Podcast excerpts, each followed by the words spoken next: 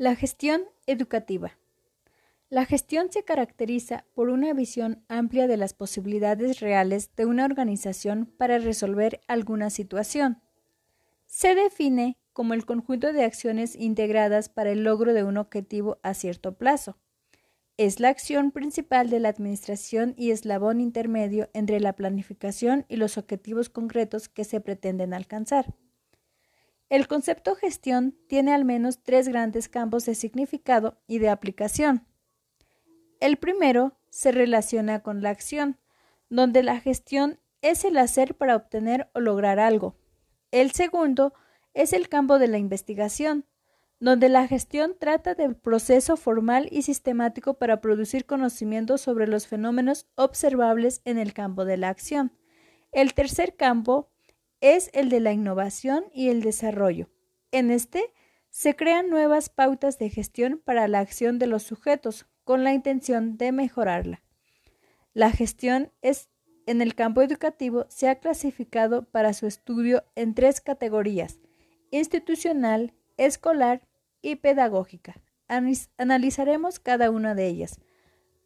Número 1. Gestión institucional.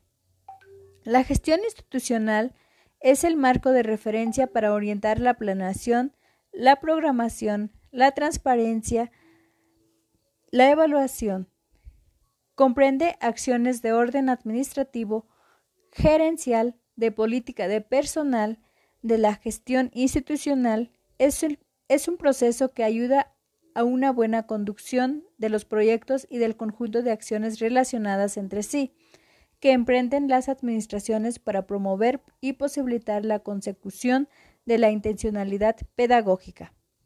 Dicha acción educativa se vincula con las formas de gobierno y de dirección, con el resguardo y la puesta en práctica de mecanismos para lograr los objetivos planteados en el sector educativo hacia la calidad.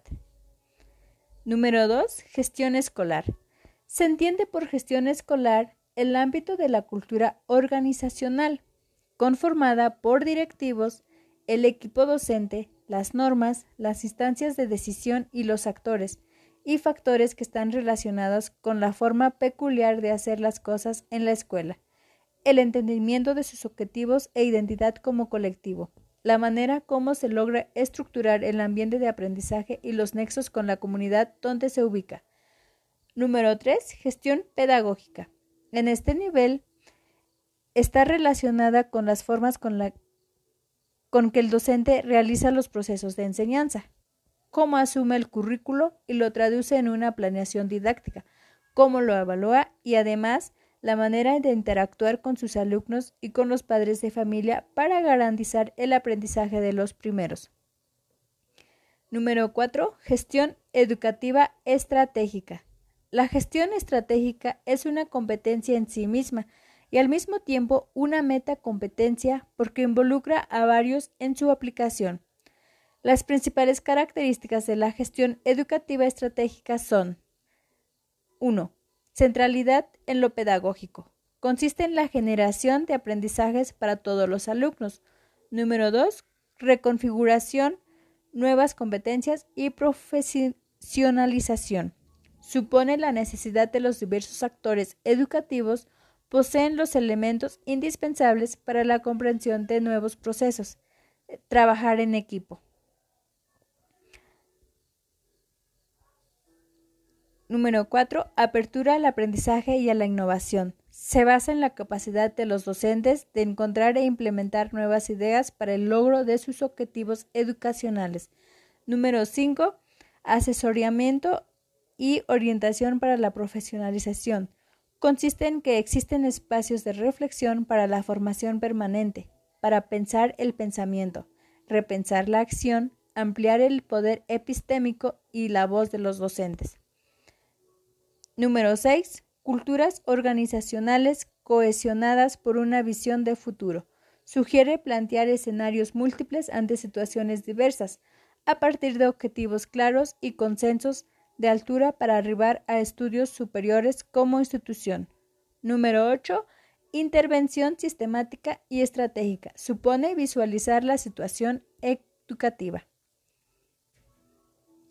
5. Las dimensiones de la gestión escolar, categorías para el análisis de la realidad educativa. Para hacer el análisis de la gestión de la escuela son cuatro, pedagogía curricular, organizativa, administrativa y de participación social. La dimensión pedagógica curricular se propone la revisión de los factores que se realizan fuertemente con ellos, como son la planeación, la evaluación, el clima del aula, el uso del tiempo destinado a la enseñanza y el recurso de apoyo. La dimensión organizativa.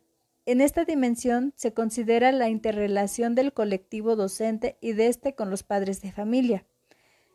Y la dimensión administrativa permite el reconocimiento del tipo de actividades que desde la administración escolar favorecen a los procesos de enseñanza y de aprendizaje con el propósito de que pueden modificarse para mejorar los rendimientos educativos de los alumnos.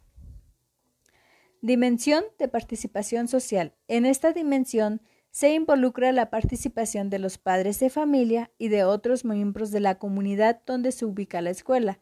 Las cuatro dimensiones son muy importantes por sí mismas porque se encuentran interrelacionadas entre sí.